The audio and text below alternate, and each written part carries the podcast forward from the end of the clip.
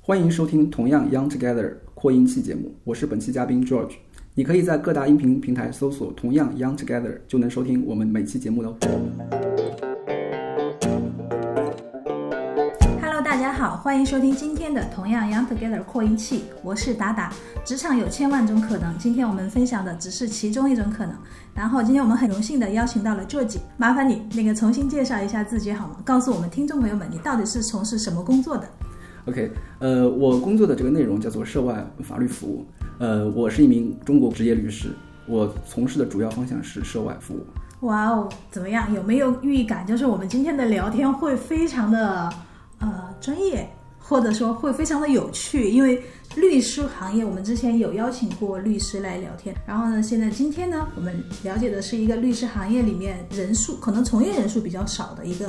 工种——涉外律师、国际商业律师。嗯，比例的话比较小，但是人数群体我相信在上海等一线城市还是会有的，比较可观。是不是就呃上海、北京啊、深圳、广州啊这种一线城市比较多？是的，我认为是集中在北上，尤其是北上，深圳也也多，像杭州等新一线城市也会有，但是它的基数群体不会那么大。嗯，我看过一个表格，就是说这是呃涉外律师有多少多少人，有人做了一个统计，肯定也是你们行业内的做统呃，计的。是的，是的，包括呃，我刚刚入行的时候，其实我师傅就跟我说过，当时司法部统计，当然很早年了，嗯三十万中国职业律师只有百分之一的涉外律师人数，也就是三千人左右。嗯好当然，这个数据一直一直持续了很多年，近期有有过更新，但我们稍后可以再讲讲。呃，近期的更新我好像也读到，我不知道是是不是对的，因为嗯网上有他说，呃，近几年就是中国的律师好像已经扩展到就是大概五十万左对右，对，但是涉外律师好像还是百分之一，百分之一或到百分之二左右，其实还是在稳步增长的，是有增长。就没有百分之那个点那个小数点没有掉啊。呃对，anyway，它的这个人数比例还是属于少的，百分之一到百分之二没有一个质的区别。嗯，那今年的那个呃，十五所高校就开始招涉外律师的硕士研究生。呃，我有听说过，呃，因为因为各各大高校吧，他们都会有开设相关的这个课程，但是我认为他们的基础永远是在于你要学好自己的法律专业本身，然后你结合好你的外语水平，那么你能够去服务好相关的客户，无论是境内的还是境外的，嗯这个是我的看法。嗯，我就是开始培养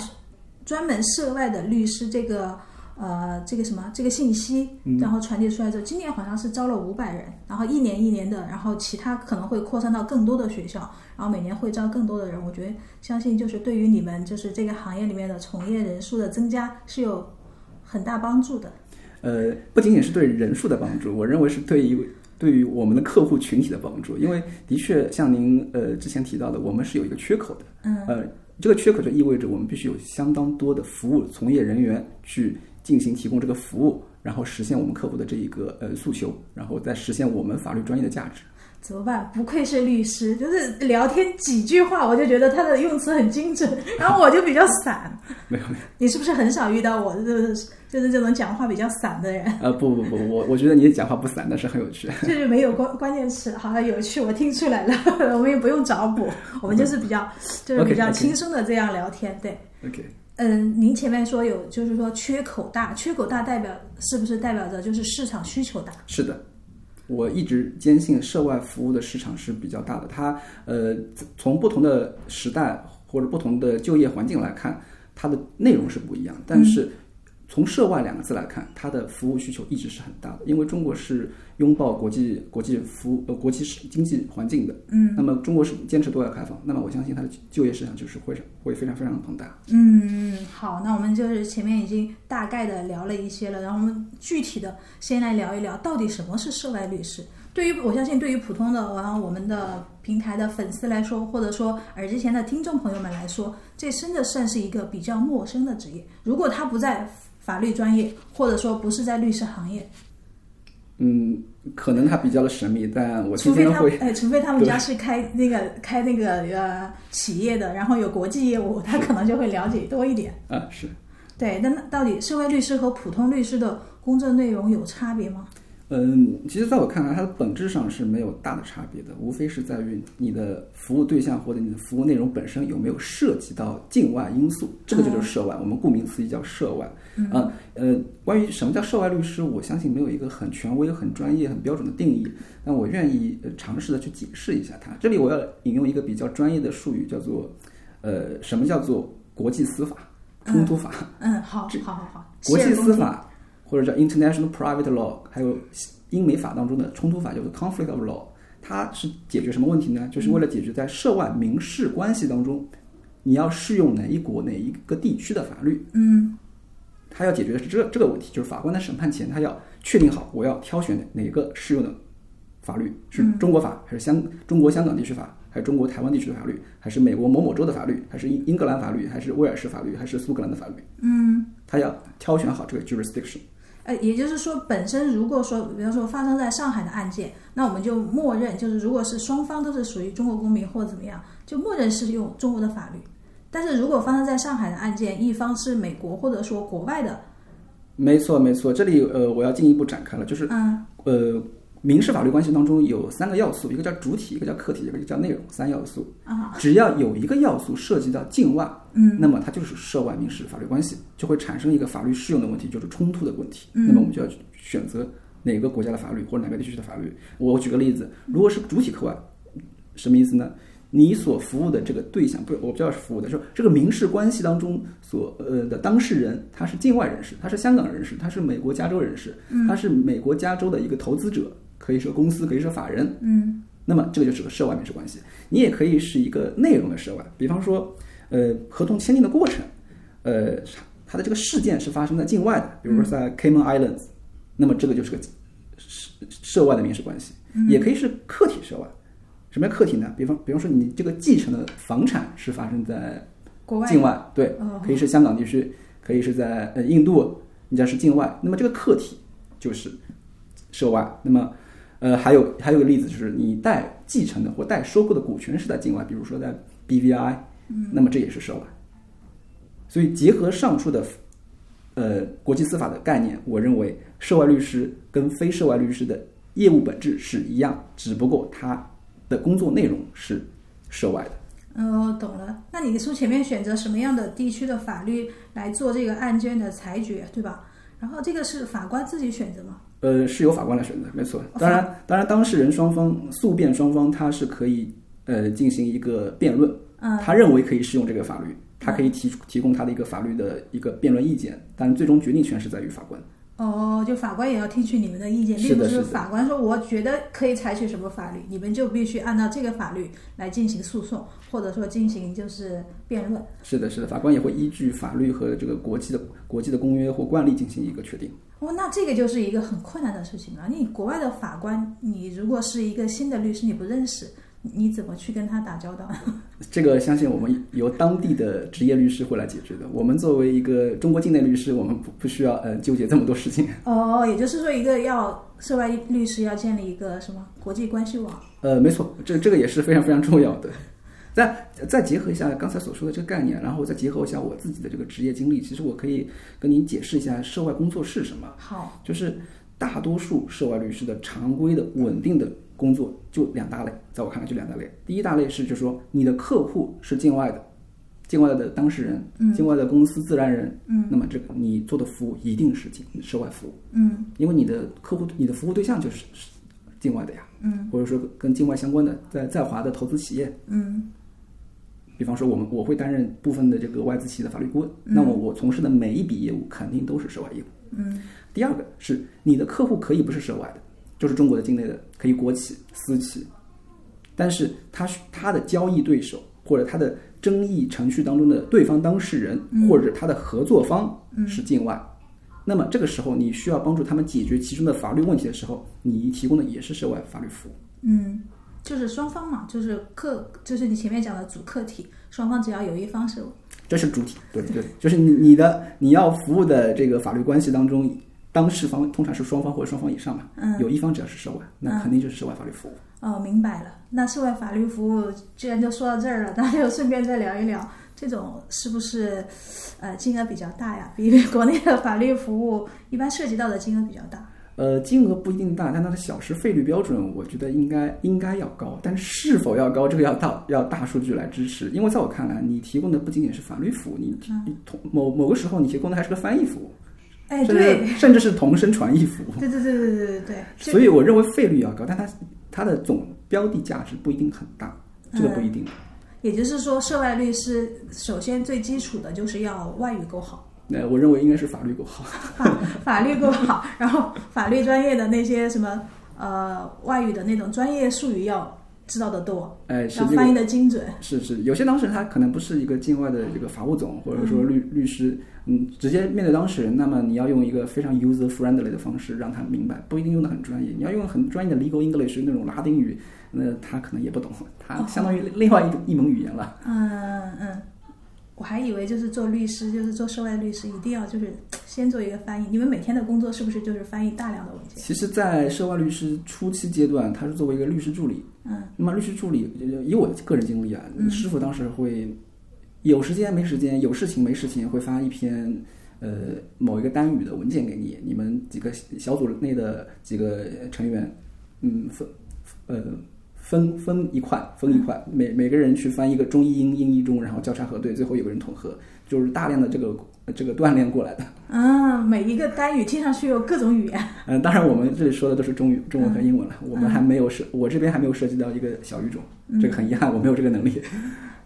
呃，不是，你已经很优秀了，就是我觉得你不用就是太过于自谦，就是能把英语说溜是一回事情，然后能把英语就是翻译的很准确又是另外一回事情，对吧？对书写的能力呃跟表与口头表达的能力本来就提高了一个档次，我觉得。嗯，我相信在职业过程当中是有过提高，这个也要感谢自己的师傅。 嗯，那好，那你怎么会选择做一名涉外律师呢？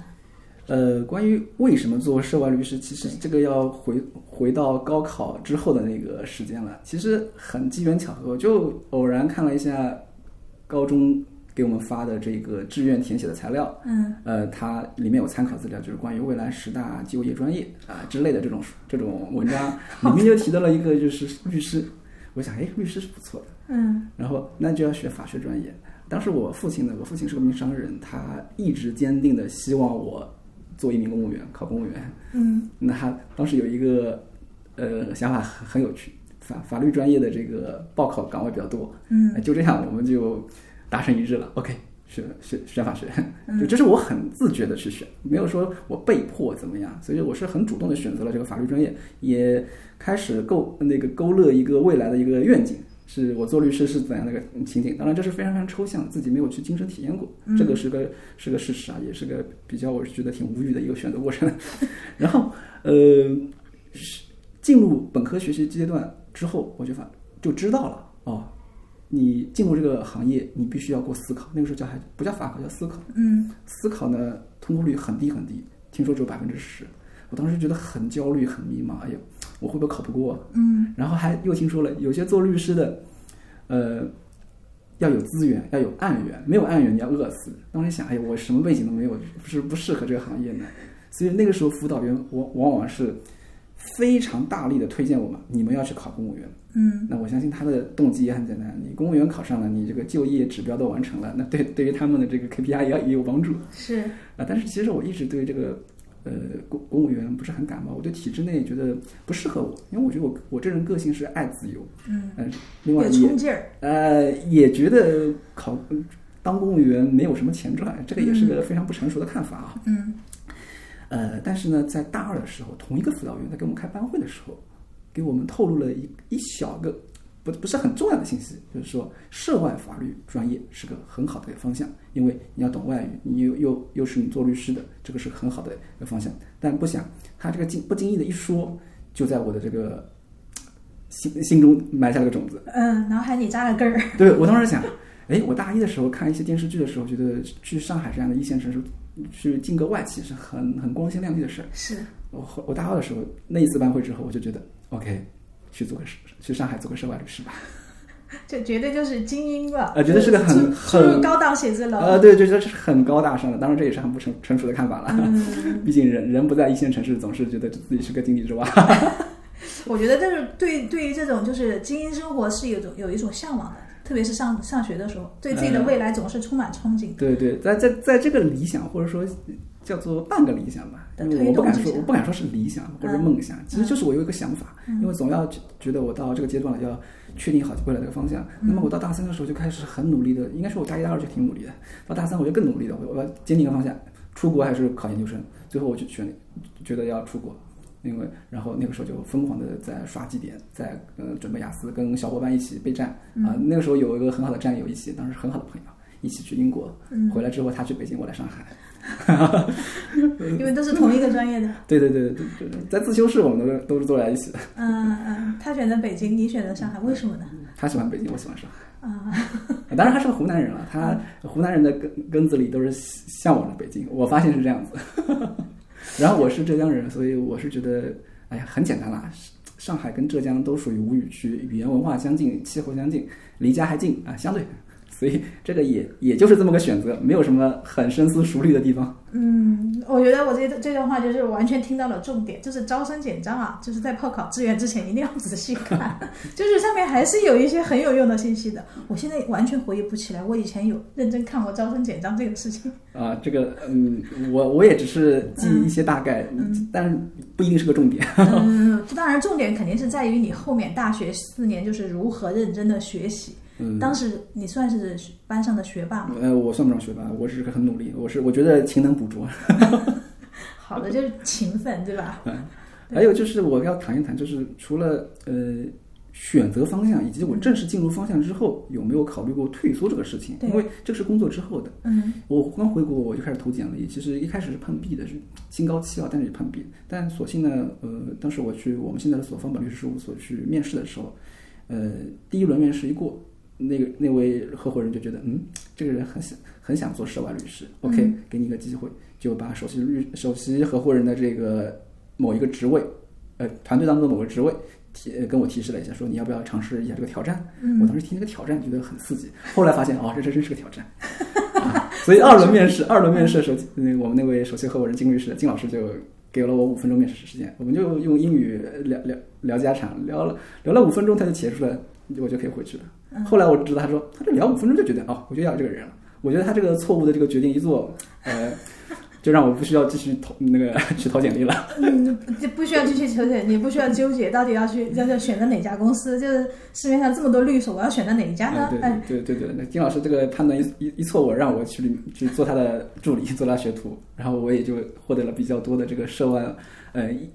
业务的呃这个参与的机会。那么我也学到了不少的这个 FDI，就是外商直接投资的这个服务机会，接触到很多的外资企业以及它里面的高管。嗯啊，这个也就是我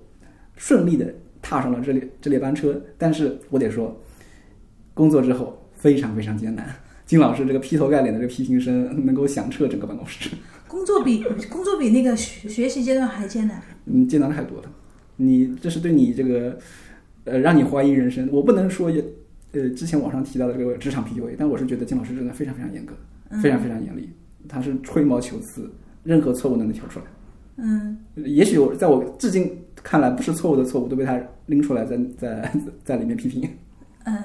你能举个例子说吗？就是你第一次接受，哎，为什么要这样说我？或者说，为什么这件事情就是我说的？呃，但我认为大部分他说都是对的。我我是不是被 PUA 过？我发现。你可能 就是比嗯比从方说，比方说从另一来，说哎，是我已认经为习惯了我我怀疑他是不是处女座，就是嗯做文件，你的格式必须得非常非常的正确，但他自己也做不到，因为他他要叫要助理做的，如果他嗯能做，他就不需要做合伙人了。呃，呃，里面的标点符号，你为什么用分号？为什么要用句号？为什么用逗号？你的的是白字旁的的，还是提土旁的的，还是双人旁的的？这些东西他能讲讲几个小时？那那真的是很注重细节啊，的对一对个对人。对对，这个我们叫 detail oriented，这这这一点金老师的确是非常非常的呃优秀，不能说合格，叫优秀。嗯所以在在他的这种嗯锻锻炼之下，他的这个训练之下，我觉得从他手里出来的很多律师都能够独当一面，这个也是的确是事实。就是高压政策培养下的人，然后嗯出来面对其他业务就很轻松了对呀，这个是错的。降维打击是不是？你讲，呃，哦，你这么说好像挺挺适合的，因为我在独立之后发现，我的客户根本没有他那么吹毛求疵，哎反而都觉得哇，你做的很好，good，appreciate，bravo，嗯、那都是这样子。然后我发现哇，金老师从来不会给我说这个词，他就觉得嗯，good。金老师到现在，就是你从业七年都没有说过这个词。呃，说还是说过的，该表扬表扬。只不过那个时候，我为了让自己心里好受一点，他的表扬声我都充耳不闻，我宁愿准备接受他的批评声。 当时是这么一个心心境了。懂了我我做他学徒三年多时间啊，我觉得你也是严格的要求自己，就是不给自己就是放松的那种一丝一毫放松的机会。 呃，我倒觉得不会是这样。你不在是他这样嗯在他的手下，我是保持这么一个高压的状态，给自己紧绷着。嗯但从他手下挣脱之后，我就给自己放松了，终于不需要这么这么的逼自己了。但是，嗯、大部分工作内容我觉得做的还是比较妥当的。嗯，因我觉得这这方面金老师的确帮了我很多，这是事实。我感谢他， 啊，人生的第一位伯乐吧，算嗯是。也算啊、他看走眼了，把我招进来了。 啊，你像一个人现在，你想在在职场当中，他能骂你几个小时？他对你得抱有多大的期待呀、啊，是啊，我觉得我伤他伤他最多。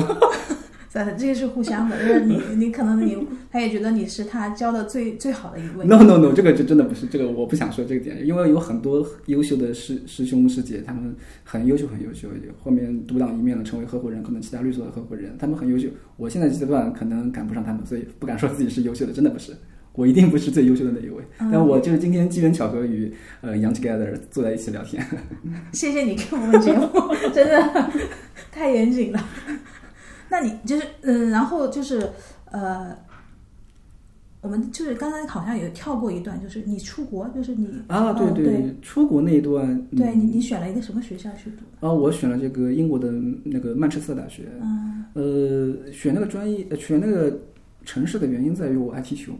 我想去体验一曼下曼，联，呃，曼联、曼城都可以吧，但我嗯倾向于红色的那一方，嗯就是呃，我我主队是皇家马德里，但是我不，我还没学西班牙语那个那会儿还没学，嗯所以我知道自己是没有办法去那边留学的，那我想去个英国学英国的学校吧，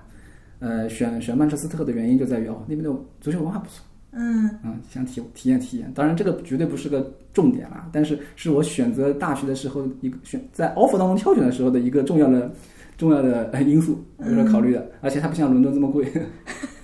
然后呢，然后进了那个呃，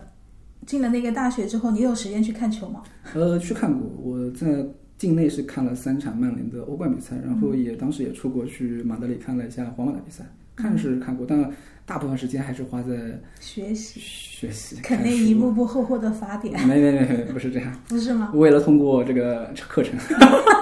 这是学分，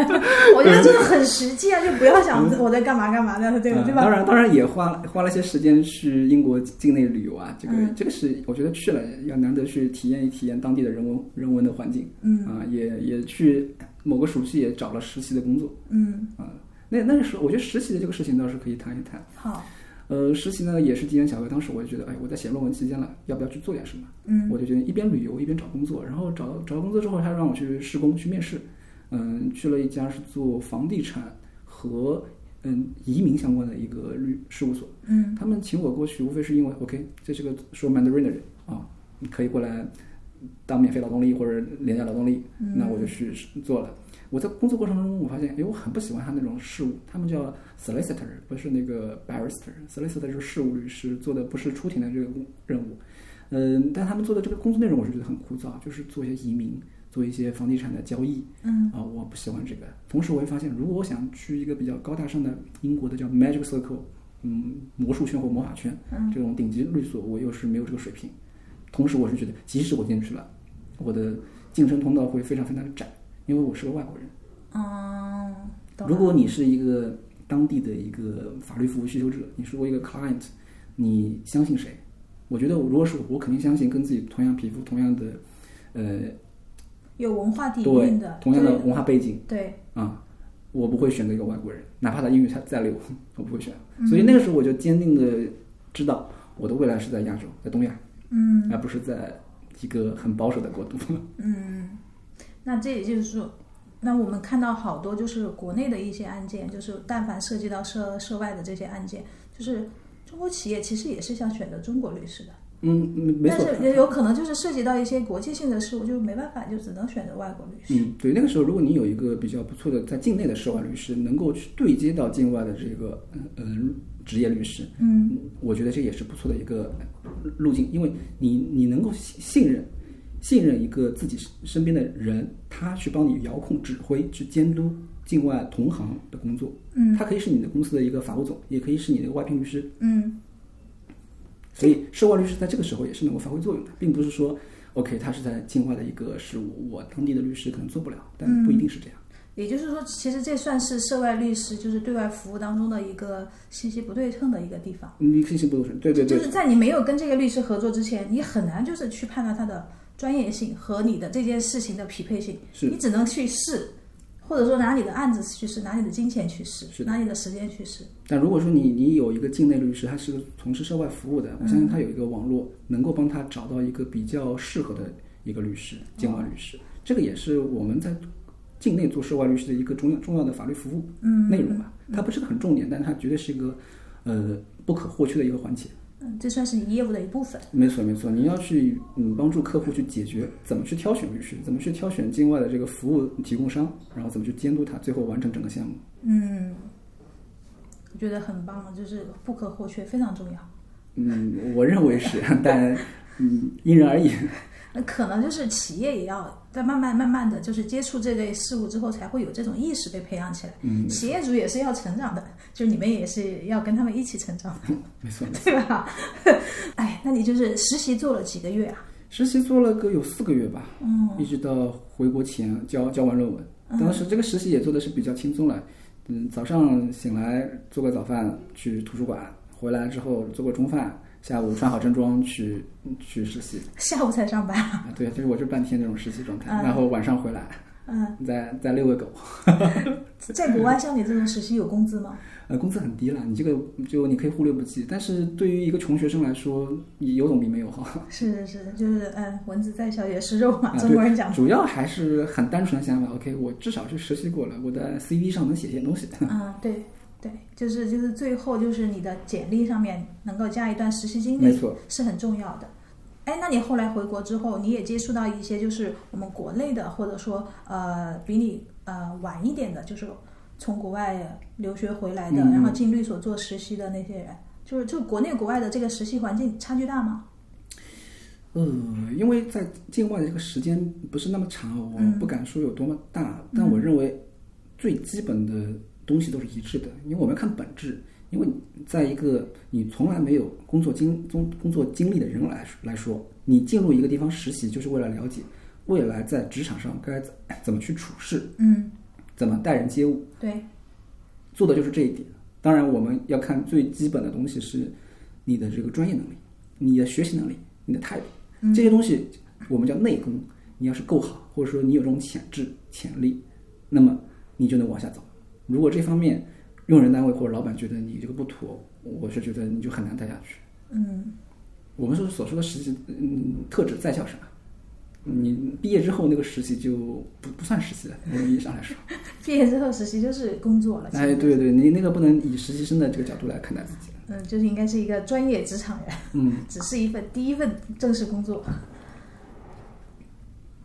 那其实就是实习对你来说完全是没有挑战，顺利的度过了，然后就回国了。是的，包括那个时候有一个合伙人对我还是非常的感谢，还是 appreciate，知道我挺用心，但是他他说很难过，没有办法给我提供更多的发展机会。嗯，那我说没有没有问题了，我的我的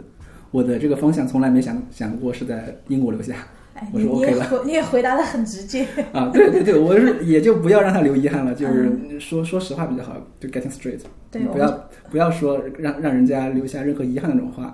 啊！我也没有指望你给我更多东西，你能未来在我求求职路上能够给我写个 reference letter 就挺好了。嗯当然也没需要，哎呦，不是很自信啊，也没有需要，因为用人单位没问我要。哦。那你当时回国的时候怎么样？就是呃，跟你的竞争多吗？你的竞争者，你当时 呃，我没有发现很多竞争者，当金老师就一下挑中了，这个也是挺意外的，就挑中我了，哎这缘分啊，还是缘分，是缘分，孽缘啊！还是还是你够优秀啊？为什么你老老是说孽缘孽缘？你嗯你在折磨老师是不是？金老师折磨我，我也让他生气，就是这样这老师与学生之间不就是这样吗？啊，原来是这样的，对我以为只有我是特例呢。我看那么多的呃那个什么律所片，不就是一个老师带一个学生出来？啊，呃我可能举的这个例子不太恰当啊，啊，嗯就是开始他们就是战友，后来哎有可能还会成为对手，因为如果是不同的律所的话，啊，这个的确是是这样。这个在行业里面有一个说法，叫做教会徒弟打师傅。打不打呢？呃，打师傅是什么意思？就是说你成为他的竞争对手了。对，但是我至少我在方宝这个平台里面，我是觉得这个现象很少，因为这个这个企业的文化环境还是不错的。嗯因为我们都抱有一个基本的底线，就是我们很尊重对方的客户，嗯我们不会去撬对方的客户，嗯就是这个是我师傅的，我坚决不碰，这个是我们的一个底线。嗯或者我们有一个合作的律师，他把客户带进来了，大家共享这个资源，共共享收益。但是未来哪天你们是不合作了，或者说分开了，嗯，那么他的就是他的，你不要碰，这个是比较好的方本文化，嗯这是一个潜移默化的东西。所有律所都这样吗？嗯，这个我不敢说，因为的确，既然外面或者说影视剧当中出现了那种剧情，我相信是有这种现象的。艺术来源于生活，哦是的，对是的吧？， 是的，我听说过是有，但呃，我自己的经历上我是没有碰到过，大家嗯都还是挺挺尊重这个职业道德的。哎，我觉得真的是不管是什么行业，就是第一个带你的师傅，他传递给你的一些职业素养，其实就会基本上是会陪伴你终生的。那对对，这点要感谢金老师。是的，是 的，金老师，金老师，呃，我们我们感谢你那个，啊，我对们对节目听对，众也方赶紧方本呢还是律所这 个为什么叫方本？那嗯个能够呃延展开这个意思叫方正为本，英文叫 ethics is is essential，嗯就是那个伦理伦理道德是第一位的。嗯，金老师是不是很知名的大律师？ 嗯他是他是他是呃高校的教教授，兼职的这个研究生导师，几嗯几个高校了，嗯有苏大，有南大，还有上海财大，嗯还应该说是一个大拿大咖，嗯，江湖地位是 有的。好的好的，那个膜拜膜拜 respect，这个我的不可避免的要说一些网络热词， 这这就是啊对对 我们理解做我理解。对吧？数学都差，都要来一点。是是是但是我相信你们律师这里是全才，我在你们面前没有没有没有，我我这个人没有你们这么的先进。至少就是你外语就是特别好呀。嗯就就一般就是你说只需要精通一门一门外语就可以了，一到两门。呃，好好的程度我不敢说是怎样，但我认为你要是做涉外律师的话，你必须会一门外语。嗯，但是外语就对很多学生来说是一个学习的很难的地方呀。有什嗯么小窍门吗？你当时也也报什么？哦，我们什么补习班啊， 还是自学呀，还是怎么样？其实主要的还是自己的兴趣吧，嗯就是你有一个兴趣，然后你就自己会在课内就能够学好，这个是个很重要的事。在我看来啊，嗯兴趣是第一位，你有兴趣就会有学的动力。第二点，如果你没有兴趣，但是你深刻的认识到某门外语的重要性，我这里不不只说英语啊，你认识到学好外语的重要性，也会有个动力的。这个动力可以是你想通过一门考试，可以是认为你未来工作当中需要，我认为这就是动力。嗯然后第三个第三点吧，你不能说小窍门，但我认为是很重要的，就是你要把自己把自己投投身到一个学习的环境当中，有一个听说读写的环境当中，每天给自己固定的一个学习时间，可以是听力做一些 BBC 或者什么的呃素材的一个练习，嗯嗯，也可以是找找以前很流行的叫英语角，但我从来没去过。嗯还有一个就 Toastmaster，这个我也发现挺高大上的，就是讲、讲那种演讲，哇，嗯我没有参与，但我一直想试试。嗯，嗯，这个也是个比较好的一个学习方法。你可以啊呀、你可以去试呀、现在还有一种就是，呃，很多去国外留学回来的人都会去讲脱口 秀，啊，这个我可能不大愿意去去了。英语脱口秀。英语的，我我知道，我知道，我看到过一个不错的一个一个节目，或者说有些门票还是挺难抢的，我至今还没有去过。嗯，我们楼下就有。哦，是吗啊，？对，如果那个的，好像今天晚上就有，你可以留下来看一下，我可以邀请你去看。是吗？那个是要门票吗？ 嗯他们要门票，但是因为来做过我们节目嘉宾， 必须是今晚吗？ 能改天吗？有有有，还有几天。嗯。对对对，每个月他都会有很很多场很景好很 好。啊，达达，你这个一定要给我留留着留下一张票。晚上因为有约我，所以没有办法在。好，他有时候还有下午场。哦，挺好挺好。对，我们顺便给我们的无糖喜剧也做一下广告。好的好的哎，毕竟是我们曾经的嘉宾。 OK OK，那我很想来，很想来，谢对对谢。对，跟我们互动很好，因为就在人民广场，还有呃杨浦区也有一个，呃 OK 杨浦万达啊，OK 都算是比较便利的地方。 OK，太好了太好了。好，就是普及了一些一下你那个学习英语的小窍门，嗯，就是要感兴趣，以兴趣为出发点。嗯，但是说起来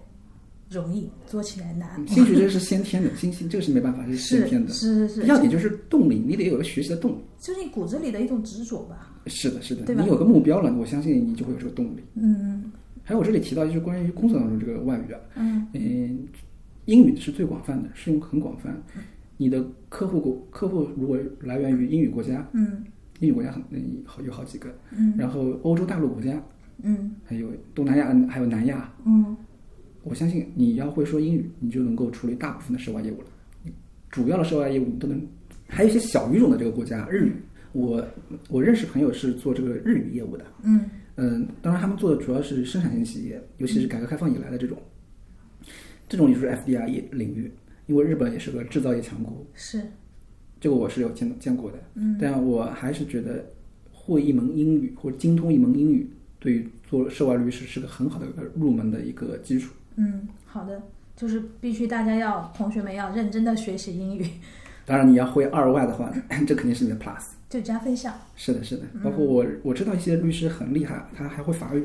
但我不确定，因为我没有跟他直接的合作过，我不确定他的法语有没有帮他帮到他，因为还是说他一直是以英语为这个从业，嗯，从业语言的。嗯，哦，就是说有可能有些律师厉害的，什么语言都能啊 接，听说过有这种律师吗？什么语言都能，这个我至今还没有碰到过，他啊也不是许有真团的。队嘛？你们不是有团队嘛？下面来，我、啊我对就我就招几个，就是大家都会几个对对，语比言的。方说我们过去我们同事有会德语的，也有过会法语的，这个我相信会，当然英语都是他们的主要的外语。嗯嗯当然他们会这个二外之后，它的竞争力肯定会更大，因为它的服务服务的对象会有有更多的选择。嗯，除了这个语言以外，就是还有一个律师从业的执照。嗯，执照对，执照好考吗？对你前面说司司法考司考不啊好考， 思考不好考，但我们好多人也都过来。对，其实你后来考的时候，发现是不是远远高于百分之十的这个？ 通过呃率，我们那班百分之五十过了，我是觉得还是挺你们班相当优秀啊！呃，应该说大家掌握了正确方法，有一个合适合适的节奏吧，然后在一个很好的学习氛围当中，这个是个很重要的因因素。当时的本科的班级，呃，我觉得还是算挺好学的，挺刻苦的。就学习的时候，大家会共同交流学习方法吗？呃，还是就各自学各自的？各自学各自的，但是关于方法，大家在网上能搜到一大堆东西。那个时候还会有很多的这个复习，呃，就是培训音频吧。嗯，那个时候知识产权保护还不够，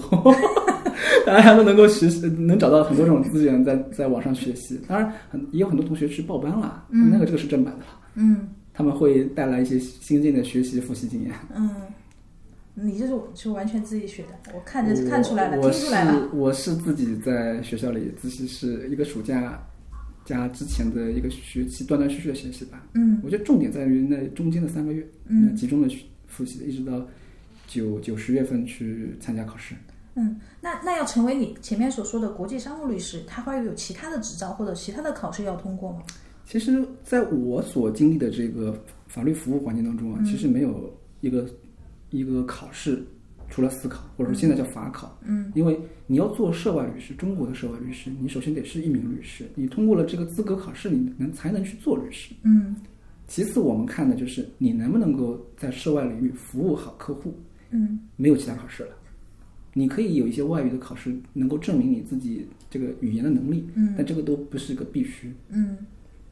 但是也有一些中国职业律师，他去考境外的一个律师执照，嗯在美国叫 BAR B A R 啊，嗯嗯呃，这个叫律考。他们特别是那些在加州或者说在纽约州，呃，参加考试的那些留学生群体啊，嗯，他们的通过率还是可以的，因为你要相信中国学生的应试能力。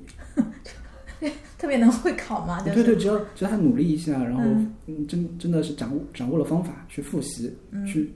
去应对这个应试的问题，中国学生真的没问题。嗯但是这个也只是个职业资格。我见到了大部分，除了我一个很好的高中哥们，他是成为当地律师，真的在为了当地的服务在呃花心思在职业。大部分的都是回来之后做的是中国的法律服务，嗯所以说很多人并没有用到这个 bar，嗯但只能在自己的名片上、简历上说我是某某州职业律师，这很漂亮，但是真正的服务服务过程当中并没有体现出来。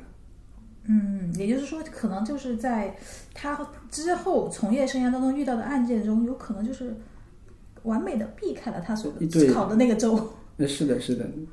这个用处不是很大。用处我认为不是很大。当然，呃，我刚才说的都是中国职业律师啊，嗯在中国律律师事务所执业，你不需要那个执照。嗯也有不少嗯法律专业的人人员回国之后，他进入了外资所，他们可能需要这个 bar。嗯哦但我所接触过的一些外资嗯律师，他们做的也是中国法律服务，嗯，但这个 bar 是作为他们一个可能是个敲门砖，可对能对是对，对就其实考了还是有一定用处。嗯是有是有，但是我这边我这边不能太绝对的说，因为我自己的确没有经历过，不敢好去说这个话。好好好，那就是也不呃，其实能考就考吧，考得过还是考的。啊，对对对，这个肯定嗯毕是竟有一类人就是非常喜欢考证呀，啊，是吧？ 是吧？就是就是大家什么证都有，哎，拿出来我什么证都有，就是嗯至少你像你说的敲门砖我有了呀，嗯，我入门的门槛资格有了呀，嗯但是的这是能不能过上那是面试的事情，是的，是的。 是吧？那要成为涉外律师，还需要具备你前面说的这些之外，还有其他的条件吗？就必要条件，刚刚说的应该是说你先先过司考法考，对有职业资格。对第二点是说是外语的这个能力。对的，呃，其实还有两类吧，从事涉外律师的。嗯第一个是就是除了语言，你要掌握或了解当地的就是境外西西方的语言语言背后的文化，嗯你得了解他们的风俗习惯，还有一些礼仪，甚至你可以掌握一些俚语啊，这样对于你的沟通交流是非常非常有帮助的。嗯呃，如果有条件呢，也可以去境外去旅游，嗯、半个月、一个月，或者去游学一年半载去一下，这个有助于帮助你未来在服务过程当中家境和客户之间的距离，因嗯为你们有共同的一个话题、共同的背景，你们会加强你们的羁绊，这个也是挺重要的。嗯我我见过，呃，大部分的职业律师他没有这种背景，但是就是我认为他比不上一些有共同背景的一些律师。嗯，呃，交流的来的畅快。懂了，比就方说是金老师他就就能够做到，嗯但很多没有这种相关背景的呃同行，他们并不能做到这么畅快的沟通。他们，但是他们这个不影响他们的工作。还有第二类，我认为这个就是我之前所说的内功啊，这个很好理解，这跟这个应该是放诸四海皆准的。你不管做什么工作，你要是有比较强的学习能力、逻辑能力，还有一个钻研的精神、刻苦的这个态度，我认为你就是有这个内功，这是一个很重要的条件。因为涉外律师也是个很辛苦的行业，你要是不去不不能不断的去学习提高自己，你会被淘汰。 我觉得是不能不断的去要提醒。我在网上看到一篇，就是很很，我自己就觉得就是很荒唐，就是有一点点嗯失真的一种评论，就是说涉外律师，有人发说涉外律师高薪啊，就是至少多少五十啊、一百啊，怎么每年，然后每天就是健身、遛狗啊什么的，然后。呃，只要要出庭有案子的时候，他就再去做。然后前一天晚上，我看他出庭前一天晚上还在打游戏，就是那个人形容的晦涩晦涩，就是把涉外律师，他描述的对吗？就是你们、那你们的我我认正为常好生像活不，是这样子的呀， 就是影视剧里面的东西可能嗯好像很像这个，但是实实际生活当中我们都是很很苦逼的。就是一个外行，就是可能在畅想，就是涉外律师应该是什么样的生活。对他为了是迎合观众的需求，去嗯营造了这么一个氛围，我认为这个是，嗯，真的是失真 了。律师是很辛苦很辛苦的，嗯，你你加班是没有没有一个极限的，你只要有业务你就得做，嗯，除非你想放弃了。那肯定不会想放弃。我觉得律师既然选择做律师，基本上大家都是一个比较执着的人。嗯，没错没错。对的，哎，你前面说的就确实是，我觉得呃，我们总结一下，就是做做涉外律师需要的条件，然后外语，外语然后司法考试，对，职业资格，呃，然后就是最好有一些呃，了解一些各个国家之间的政治、宗教、文化、嗯，他们的风俗习惯，对，嗯风俗习惯，文化对，避免产生一些在交流的过程当中产生一些差异，没对错，吧？产生一些误会，然后还有就是内一个功内功的修炼。对的。我觉得总结的非常精辟，就是四点。然后，听众朋友们，如果你们刚刚好就是有法律专业的，然后想从事这个的，想抓住就是未来十年涉外律师这个行业的，算是发展期吧。就是目前来看，我们国家倡导的应该算是一个发展期，其实从改革开放以来，一直都是个发展期，四十年就一直在发展。其实一直发展，只不过是它所服务的内容或服务的对象发生了一些呃分化。嗯，对，就是可以借鉴前面的这四点，对，就是自己好好去参考一下、借鉴一下，希望能对你们的就是呃学习或者生活或者职业有点帮助。 OK，对，这就是我们节目的目的啦。 那最后就是就是从国外学了回来，就是律所对国内法律专业的学生和留学生的选择有一种优先级吗？呃，在我看来不应该有啊，也的确不会有。我认为国内法科生他是很优秀的，嗯，他如果说在国内学习，他如果是个学霸，他就是个学霸，他肯定是用人单位非常非常喜欢，他是很抢手的。嗯嗯、因为我们也知道很多留学生其实只是出国留学啦嗯， ，so what 是，啊。然后以这个涉外业务为例吧，就是我们会看留学生会看多一点，因为留学生会有个什么标签呢？我们通常也的确会这么认为，他的外语应该会不错，不能说多么多么优秀，绝对优秀，但倾向于认为他不错，会给他一个面试的机会。嗯这个是肯定会有的，但前提是这个候选人的确有这些素质啊。如果他没有，呃，然后作为留学生嘛，我我认为我们这个群体肯定会又被鄙视一顿。就某些老板或合伙人就觉得，留学过的就这水平， 就又受又一次受一次伤害，受一次打击了。嗯所以我认为吧，你不管是国内在学习，还是说出国留学的，你只要够聪明，或者你不够聪明，你够勤奋，你人品好，我觉得用人单位肯定会给你机会的。嗯，就是并没有某些行业里面的就是优先，那我认为不该有，因为律律所是个很务实的一个组织啊，我们不是个不必然会非常非常大，嗯我们就是让你来之能战能能战的，这嗯个才是个务实的角度。你当然，你要是没有这些能力，你能够带一些资源来，我相信这也是个好处， 资源和能力都可以，就对是总对对得占一头，对吧？是的，是的，是的嗯。但大部分来说，你你得有个能力，对你得有个态度，对，律所毕竟也是一个呃经营组织，它没错还是要没营业下去的。没错，没错。好的吧？那那个，如果是法律专业的学生想从事涉外律师工作，他要是大概从什么时候开始准备比较合适呢？如果说你这个对象指的是法律专业的学生，我认为他已经半只脚踏入了这个职业门槛了，嗯，那么现在就该做了，肯定是现在，就肯定是现在。当下。对，现在你就该你你在在学校的学习好你的这个专业知识，不一定说你成绩考得有多么多多么好，那你的基础得扎实，嗯得不扎实自己也去修炼修炼。第二，外语应应该要应该要学好，不然的话没有办法做。从来没有离开过外语。你必须得涉外涉外，你必须有外语。嗯某种意义上，它是第一位的，嗯，因为是因为大家会普遍认为，OK，你的法律专业大家都差不多的，那你的外语如果你更突出一点，能够，因为这是比较快的能够表现出来的。而法律专业或者素养的话，就是在工作之后慢慢的体会，嗯但外语是你一开口就能够体现出来的东西。是，当然，如果说有能力啊，尽量一次性的通过思考或者法考，一次性通过，这样的话，你未来工作当中就不需要纠结这个事儿了。但如果没有通过，也不要太灰心，因为我在我们自己的事务所就见过不少这种案例，就是他一开始没过思考，但是给他机会，你就在这里实习，在这边做律那个律师助理，他成长的很快，成为很优秀的一名律师律师助理，但是他就是一直不能对外宣称自己是律师，嗯但他做的工作都是律师该做的工作了。嗯他哪天过了多一年或两年，有些过了四年，甚至更多，不一定啊。他拿到这个职业资格，顺利的做了律师，他摇身一变就是个优秀律师。那我冒昧的问一下，在他没有就是拿到这个资格证，然后做的这些事情的情，要做这些事情，接触到这些资料的情况下，这个合乎法规吗？这个他做律师助理是没问题的，嗯，做律师助理，他的团队里面做一个嗯助理，他不是以律师身份职业，嗯，那不违反律师啊法。哦，那就行。 对那我就觉得就是机会还是很多的，就是，对，尤其是你不如果不是做专门做诉讼的一个团队啊，嗯对于没有过思考的或者法考的这些法学专业学生来说啊，他们也是有机会的，因为我们就看过不少这样的案例啊。嗯现在也是多党一名的合伙人啊。嗯，就是